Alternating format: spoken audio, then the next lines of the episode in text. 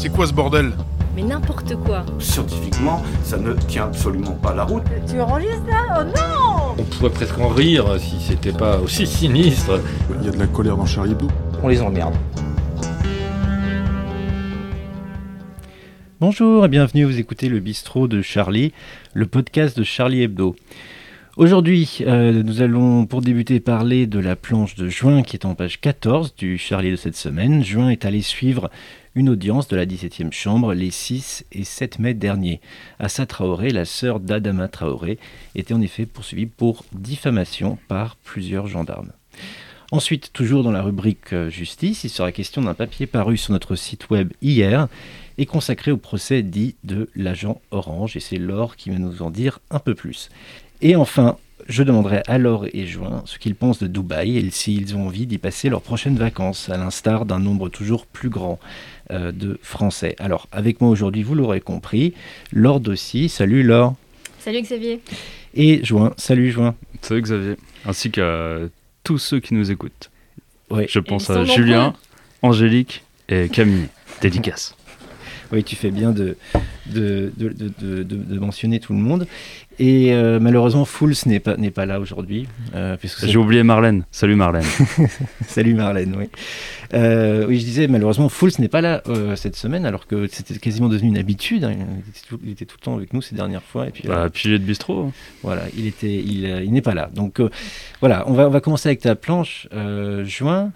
Euh, alors, est-ce que tu pourrais nous dire quelle était la, la particularité de cette audience et pourquoi tu as décidé de- d'y aller? Bah, ce qui était euh, particulier, c'est que euh, Assa Traoré était poursuivie en diffamation parce qu'elle avait affirmé, euh, affirmé sur Internet, Ouais. euh, dans une tribune sur Facebook en 2019, euh, que euh, les gendarmes, en, en les nommant, euh, avaient tué son frère. D'accord. Et euh, elle les accusait aussi de ne pas euh, l'avoir secouru. Et donc euh, les gendarmes ont décidé de l'attaquer en diffamation. Et euh, quand on a attaqué en diffamation, euh, on n'est pas tellement présumé innocent parce que c'est- à la personne attaquée en diffamation de prouver sa bonne foi en fait. D'accord, ok. De montrer qu'elle a des billes en fait pour euh, affirmer, euh, Donc là, l'occurrence, affirmer ce qu'elle dit. en l'occurrence, ici, c'était c'était la sœur d'Adama Traoré qui devait prouver sa, sa bonne foi. Bah oui, on- et euh, prouver sa bonne foi, ça voulait dire euh, prouver la culpabilité des gendarmes. D'accord. Donc c'est Oui. un peu gênant, sachant que c'est un dossier qui est toujours à l'instruction. euh, Mhm. Et on ne sait toujours pas s'il y aura un non-lieu pour les gendarmes, qui sont témoins assistés, qui ne sont pas mis en examen, D'accord. ou euh, s'il y aura un procès, euh, éventuellement un procès d'a- d'assises, quoi. On Mhm. ne sait pas. Oui, donc ça reposait en fait sur le- les conclusions d'une d'une autre partie de, de l'affaire, si je comprends bien. Bah oui, sur des conclusions qui sont toujours pas euh, Oui. rendues, en fait. Donc comment Et- est-ce qu'ils ont pu arriver à... Oui, je comprends, je comprends mieux maintenant la particularité de, de l'audience, mais du coup, comment est-ce qu'ils ont pu euh, arriver à une, une conclusion, si j'ose dire, par rapport à... Bah, il y a des témoins qui ont été appelés à la barre euh, par euh, Assa Traoré et son, et son avocat. Euh, quand, quand on dit des témoins dans un procès, c'est pas forcément des témoins de, de, de, la- Oui, de l'affaire exactement, parce que là, ils étaient pas, ils n'ont pas assisté à l'arrestation en fait d'Adama Traoré ou ce qui a pu se passer après euh, à la, à la Ouais. gendarmerie. C'est, c'était il y avait un sociologue par exemple qui était appelé à la barre, Eric Fassin. Mhm. Euh, qui expliquait, euh, lui, euh, qu'il y avait un racisme systémique dans la, dans, dans la police. Il y avait aussi un prof d'histoire géo qui était porte-parole du comité Adama, qui, euh, qui expliquait qu'on cherchait toujours euh, que on cherchait toujours à criminaliser en fait les, les Mhm. personnes qui étaient euh, arrêtées par la police pour après casser toute solidarité avec eux et se dire que bon bah s'ils avaient été s'il leur était arrivé quelque chose euh, en se faisant arrêter, euh, ce qui peut conduire euh, jusqu'à la, jusqu'à la mort, c'était justifié quelque part. Et, ça, ça, c'était, je trouve, des témoignages assez euh, gênants à entendre, assez euh, ma- malaisants. Quoi, parce oui, parce que, tu- justement, je voulais te demander, tu, tu utilises le mot malaise dans chaque euh, case quasiment. Ouais. Donc du coup, pourquoi? Bah, parce que là, c'est des personnes qui utilisent le, la, la salle d'audience comme une tribune, quoi. Et je- Mais est-ce que c'est pas un peu le propre de toute. Dès lors qu'il y a une. euh, dans, la, la 17e chambre, est-ce que c'est pas un peu le propre d'avoir ce genre de débat finalement qui va au-delà de. euh, où les gens ont tendance à parler de choses qui vont au-delà du, du- de la- de l'affaire en question. Tu- tu vois Bah, je, trouve ce qui est toujours gênant, c'est de vouloir faire euh, d'une affaire euh, particulière un cas euh, général. Après, des gens qui sont pas témoins de l'affaire, j'avais déjà vu le cas quand il y, y avait eu par exemple le procès des, des Amis de la Terre. Ils avaient appelé à la, à la barre euh, une personne. euh, en, en fait, c'était une affaire où euh, ils, ils étaient accusés de vol de chaises. Ils, ils avaient. Ils avaient emprunté des chaises dans, les, dans, une, à la, dans des salles de la BNP, en fait, dans des succursales de la BNP. Ah oui, c'était. Oui, oui, je, je me Ouais, c'était, c'était au moment Ouais, de, la, de la COP 21 en fait. Pour après tenir une assemblée citoyenne avec les, les chaises de la, de la BNP, parce que pour eux, la BNP, vu qu'elle finance, euh, vu que y a- Oui, je comprends. on- quand on, on achète euh, certains placements Ouais. euh, à, la, à la BNP, on place son argent dans des. Les énergies fossiles. Voilà, Ouais. c'est ça. Je, crois- je, je crois qu'ils essayent petit à petit de mettre fin à ça. Mais euh, là, du coup, la personne qui était appelée à la barre, c'était euh, un ingénieur euh, qui bossait pour le GIEC. D'accord. Et quand le, le président du tribunal lui posait la question, mais euh, est-ce que vous avez été témoin de l'affaire? Il disait, bah moi je suis témoin du réchauffement climatique. Ah oui, d'accord. Ouais, Voilà, donc on était là, on était un peu sur la, sur la, sur la même chose en fait avec les témoins qui étaient appelés à la barre. Ok, d'accord. ça. Après, là, là, ce qui était gênant, c'était, euh, on, on se retrouvait à entendre les, les protagonistes du procès. euh, euh, pa- par exemple, on, on entendait le, un, un- un avocat des gendarmes qui disait oui, ce qui a pu se passer dans le brouillard de la guerre, en décrivant euh, l'arrestation Oui, de oui, Traoré, donc en disant dans, dans le feu de l'action, les gendarmes ont pu faire certaines choses. Euh, je trouvais ça assez, euh, assez déplacé en fait par rapport à, à ce qui s'était Mhm. passé. quand le, le procureur appelle à, à sa Traoré à s'indigner avec bienveillance, c'est aussi révoltant parce que son, son frère est mort. Mhm. Quand Bouzerou compare le, le policier qu'il a. Enfin, les, les gendarmes qui l'ont arrêté euh, à Derek Chauvin en disant qu'ils ont Oui. été pires que Derek Chauvin, euh, c'est Oui. malaisant aussi. Enfin, tout Mhm. était. euh, c'est- Et, et du coup, ça s'est terminé comment? Bah, Concrètement, enfin, la fin de la. C'était le, c'était la semaine dernière, c'est ça? Euh, C'était vendredi, oui. Euh, Assa Traoré a pris la parole euh, en dernier en réaffirmant ses, ses propos à la barre. Elle a été applaudie par euh, bah, tous, les, tous les militants qui étaient venus euh, assister, au, assister au procès. Ok. Et la décision est le 1er juillet. Ok, très bien. Bah, Mais le 1er juillet, on ne saura toujours pas, euh, je pense, s'il y a Oui. un procès euh, pour. Ah oui, je comprends. euh, euh, Oui, par rapport au décès. par rapport de- à la mort de son frère. Ok, ça marche. Euh, bah écoute, peut-être qu'on en, on en reparlera à l'occasion. Euh, on va passer euh, en attendant au prochain sujet.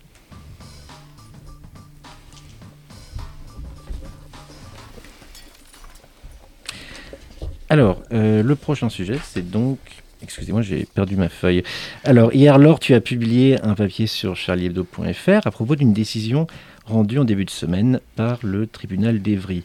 Euh, pour rappel, le tribunal s'est déclaré incompétent pour juger la plainte déposée par Tran Tonia, une dame franco-vietnamienne de 79 ans, qui avait donc déposé une plainte contre plusieurs grandes entreprises de l'agrochimie, euh, en, le- en leur reprochant finalement d'avoir fourni l'agent orange à l'armée américaine pendant la guerre. Alors, est-ce que j'ai à peu près bien résumé le... Oui, c'est à peu près ça. Ouais. Je me suis intéressée effectivement euh, au combat de Trantonia, qui est une, euh, une euh, franco-vietnamienne de, de 79 ans, qui effectivement a lancé cette action euh, en justice qu'on peut vraiment qualifier d'historique. hein. Déjà, c'est la première fois en France qu'il y a ce type d'action. Euh, et euh, c'est un peu, on peut dire, le, le- le combat de, de David contre Goliath, hein, Mhm. parce que donc euh, elle s'en est pris à 14 multinationales, dont certaines sont bien connues, Ouais. hein, comme Monsanto notamment. Et effectivement, ce sont les multinationales en fait qui ont fourni l'agent orange, qui est donc ce défoliant ultra toxique qui avait été utilisé à l'époque pendant la guerre du Vietnam pour en fait détruire la jungle, parce que c'était là où étaient cachés en fait les, les communistes, euh, les rebelles communistes. Et, euh, et donc voilà, on avait suivi ce, ce procès en janvier. La décision de justice est tombée lundi, donc euh, effectivement, elle a été déboutée, mais elle fait appel. D'accord. Euh, alors pourquoi elle a été euh, déboutée? En fait, euh, les multinationales, dans leur euh, argumentaire, en fait, expliquaient euh, que euh, Qu'elle si pas elles responsable, ont, c'est ça, si Voilà, enfin en tout cas, si elles ont fourni euh, cet agent orange, euh, eh bien c'est parce qu'elles étaient forcées Oui, euh, par l'État ouais. américain. Voilà, elles, étaient, elles auraient été réquisitionnées. Euh, or, euh, il se trouve que de ce fait, euh, si c'est le cas, et c'est ce qu'a considéré le, le tribunal, eh bien, elle pouvait se prévaloir de ce qu'on appelle l'immu- l'immunité de juridiction. C'est un principe de droit international qui établit que un État ne peut assujettir un autre État à, à sa juridiction. En l'occurrence, là, ce serait comme si l'État français disait à l'État américain, à Ah oui, l'époque, vous n'auriez pas dû faire ça. Et donc ça, c'est c'est Euh, et donc, en fait, toute la question euh, réside autour euh, du fait, il faut que je me concentre parce que je Oui, m'en ai pas du tout concentré. Il, fait le, il fait le malin. Et, et, toute la question réside autour du, du, f- de- du- du Ferme fait de se demander si, si ces entreprises, en fait, avaient le choix ou Oui, pas Ou de si elles ont été forcées. fournir Ah oui. ce, Si elles ce auraient pu dire, défoliant. pu C'est dire non. ça. Et les, Mm. les avocats de, de Trantonia euh, Ouais. Ah. avaient, euh, lors du procès, euh, démontré, à l'inverse, qu'elles répondaient en fait à un appel d'offres. Oui, C'est toute avaient. la complexité de cette affaire. Selon les, les documents auxquels on se réfère, on peut montrer que c'est un appel d'offres. En tout cas, c'est la, la, la version de Trantonia. Euh, et et en- pour l'instant, en fait, tous les documents n'ont pas été euh, fournis. C'est d'ailleurs une des demandes pour l'appel qui aura lieu dans, Les, dans les quelques années. de, de- de- Des, des documents euh, de, l'époque historique concernant les entreprises euh, voilà donc euh, euh, ce- donc voilà ce- ce- c'est pour, pour vraiment faire la part des choses et, et savoir plus précisément ce qu'il en était les, les avocats ont demandé à ce que l'ensemble des documents puissent être puissent être dévoilés pour pour l'appel. Parce Et- que, du coup, désolé de te, te couper, mais quel pourrait être le. Si elle avait pu déposer plainte, si elle n'avait pas été déboutée, qu'est-ce que ça aurait- déposé elle a, elle a Euh, oui, en enfin, si cas, ça. hein, ça, c'est- c'est- Attends, voilà. je, me, je mélange les termes, désolé. Euh, parce que le tribunal s'est déclaré incompétent, c'est ça, pour, pour juger de la, C'est-à-dire. Effectivement, le tribunal s'est s'est, euh, déclaré. En tout cas, euh, les entreprises ont bénéficié de l'immunité de juridiction.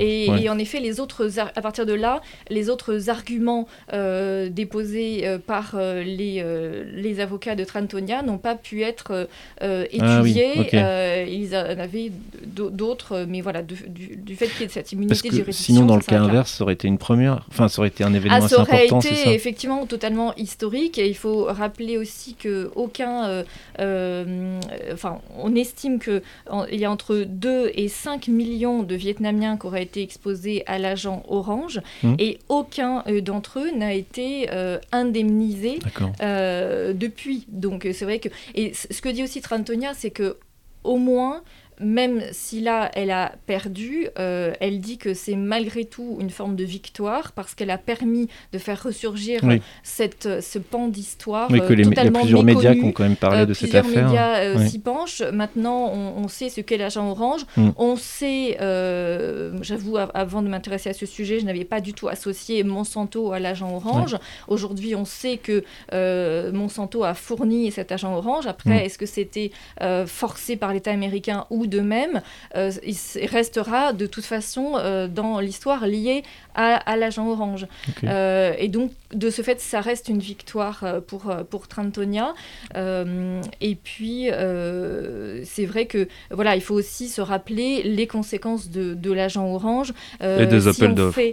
si- exactement. Oui, si on fait, vous visitez un jour le, le- le Vietnam, Oui. j'ai eu la chance de le, de le faire, et c'est vrai qu'il y a par exemple un musée à, à Ho Chi Minh Ville qui est Mhm. assez euh, terrifiant. euh, Sur les un conséquences de- voilà, sur ouais. les conséquences, où il y a un certain nombre de photos qui montrent euh, les conséquences sur des générations. C'est-à-dire que l'agent orange a impacté, il y a une dioxine tellement euh, Oui, les enfants, des que descendants ça des personnes. ouais. voilà, sur 2, 3, 4, 5 générations euh, des, des, des, des enfants lourdement handicapés, totalement euh, défigurés.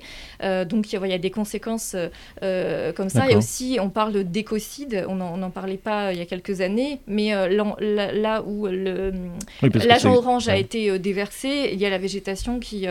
il y a aussi des conséquences assez graves sur, sur la végétation. Et j'ajoute aussi que Trantonia elle-même, j'ai oublié de le préciser, Ouais. euh, parmi les arguments justement qu'elle avait déposés en justice, c'est qu'elle-même euh, souffre de 5 des 17 pathologies, parce qu'elles ont été répertoriées, les pathologies qui peuvent être des conséquences de l'agent orange, Mhm. et elle-même souffre de 5 des 17 D'accord. pathologies euh, qu'on peut attribuer à, à l'agent orange.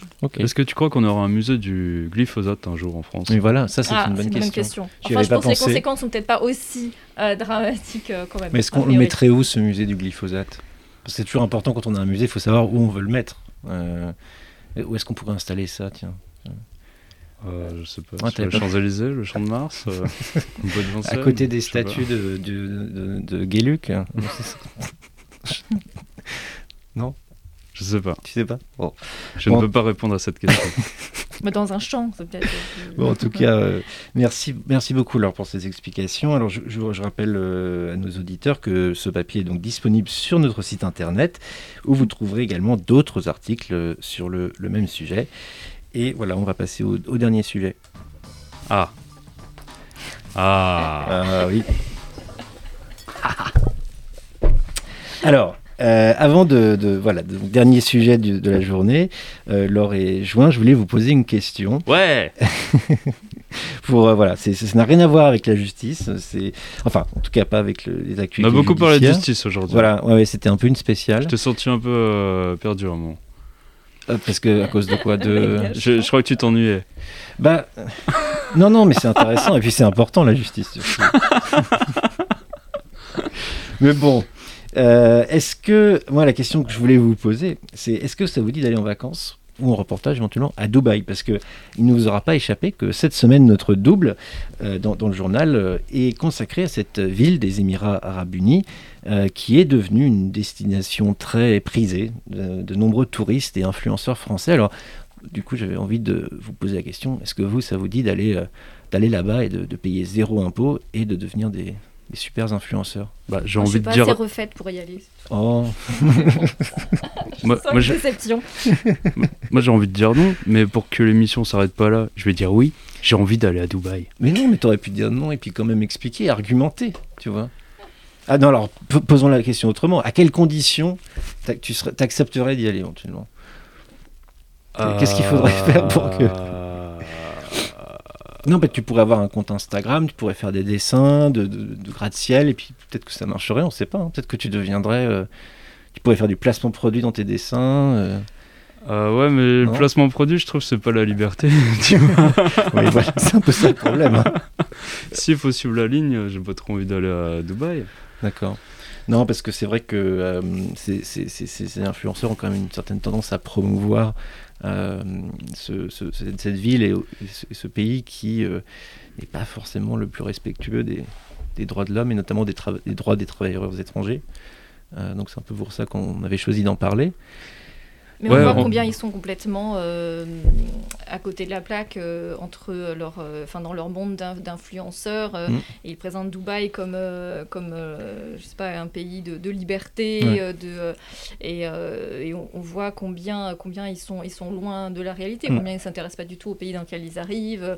Je crois qu'il y a cet exemple d'une d'une influenceuse qui, qui s'est fait arrêter parce qu'elle était en crop top ou en short, je ne sais plus. Et, et, on lui a dit qu'elle avait une tenue indécente et elle était surprise. Enfin, c'est quand même assez. C'est le principal du lycée qui lui a dit ça. Mais euh, Non, non, c'est pas un endroit où j'ai euh, envie d'aller hein, pour, euh, pour rien au monde. hein. Mm. Le, le voir à la télé, ça me, ça, ça me suffit. euh, Enfin, après, c'est c'est toujours pareil, c'est de ce qu'on veut bien nous en montrer. oui, voilà, c'est ça. C'est que les reportages dont on parle un petit peu dans, notre, dans nos articles sont des reportages qui sont quand même assez élogieux, en tout cas qui ne parlent pas vraiment des, des choses dérangeantes euh, dans, dans cette ville. Oui, mais Euh. par exemple, ne pas payer d'impôts, c'est pas un truc qui me fait euh, rêver. Voilà, après, comment faire tourner un climatiseur toute la journée, c'est Ouais. pas un truc qui me fait rêver. Avoir l'essence moins chère, c'est pas un truc qui me fait rêver. voilà, il y, a rien qui m'attire vraiment là- là- là-bas. Je, je, je sais même pas. Y a- il fait beau. Ouais, non, mais même ça, même ça, même ça, c'est usant. C'est usant. C'est quand même un rapport aussi à la, à la société assez étonnant quand tu, Ouais. des influenceurs euh, sont euh, juste euh, contents de dire on va pas payer d'impôts. Mm. Enfin, c'est vrai que c'est. euh, bon, ça voilà, tourne beaucoup autour de la ça consommation. tourne autour de ça. Voilà, c'est ça. Ouais. Ne pas payer d'impôts. Enfin, voilà, c'est un peu. Les impôts ont quand même leur utilité. Ouais, je sens qu'il va falloir trouver un autre, euh, un autre endroit où partir en vacances. Mais c'est vrai que ce qui est assez paradoxal dans cette histoire, c'est euh, qu'avec le, le Covid, comme c'est un des derniers endroits, enfin un des seuls endroits qui est resté plus ou moins ouvert, bah, du coup, quand on regarde ces reportages ou ces vidéos YouTube, on a l'impression, enfin, les gens le présentent comme un endroit de liberté, puisque de fait, ils peuvent, euh, ils peuvent en effet aller au café, enfin, au bar, machin, à la plage et tout ça. Euh, donc eux, ils, ont un- ils véhiculent un sentiment de liberté, mais qui en réalité euh, politiquement n'existe pas, puisqu'il y a, euh, on peut facilement se retrouver en prison pour, euh, pour avoir critiqué le, le pouvoir Je ou, crois que ou pour eux, leur liberté, c'est de consommer. Donc, Ouais, je ça, sais pas, c'est quoi C'est euh, où tu places le curseur pour ta liberté quoi? Non, non, que mais c'est bien de sûr, pouvoir acheter c'est- ce que tu veux? Bah ouais. que c'est de pouvoir dire Et ce que tu visiblement, veux? Pour que certaines, c'est- bah ouais, mais Ouais. c'est ce qui était, ce que je trouve intéressant, c'est que visiblement pour certaines personnes, c'est là où se situe la, la liberté, quoi. Que la liberté politique, finalement, euh, on peut la mettre un peu de côté tant qu'on peut aller à la plage et qu'on peut. euh, euh, Après, euh, quand, quand tu es étranger, tu as toujours un statut particulier euh, parce que bon, tu Ouais. fais pas concrètement de la politique dans le Non, ça, pays c'est où tu es, et puis tu es ouais. plutôt bien Ouais. accueilli euh, parce que tu as un tu porte-monnaie fais sur quand le même patte. arrêter euh. si t'es en short dans un magasin, apparemment. Bon, bah. Voilà où s'arrête la liberté. Bon, bah voilà. Euh, et ben écoutez, euh, à moins que vous ayez des choses à, à ajouter, on va pouvoir euh, s'arrêter là pour aujourd'hui. Euh, c'est tout Pas de dernier mot, euh, Juin Non. Non Laure Rien à ajouter Hmm, je crois pas. Ok, bon bah parfait. Euh, et ben c'est tout pour aujourd'hui alors. Et merci d'avoir écouté ce, ce podcast. Euh, merci à tous les deux pour votre, votre participation et on se retrouve la semaine prochaine. Ciao Ciao. C'est quoi ce bordel? Mais n'importe quoi. Scientifiquement, ça ne tient absolument pas la route. Tu enregistres là? Oh non On pourrait presque en rire si c'était pas aussi sinistre. Il y a de la colère dans Charlie Hebdo. On les emmerde.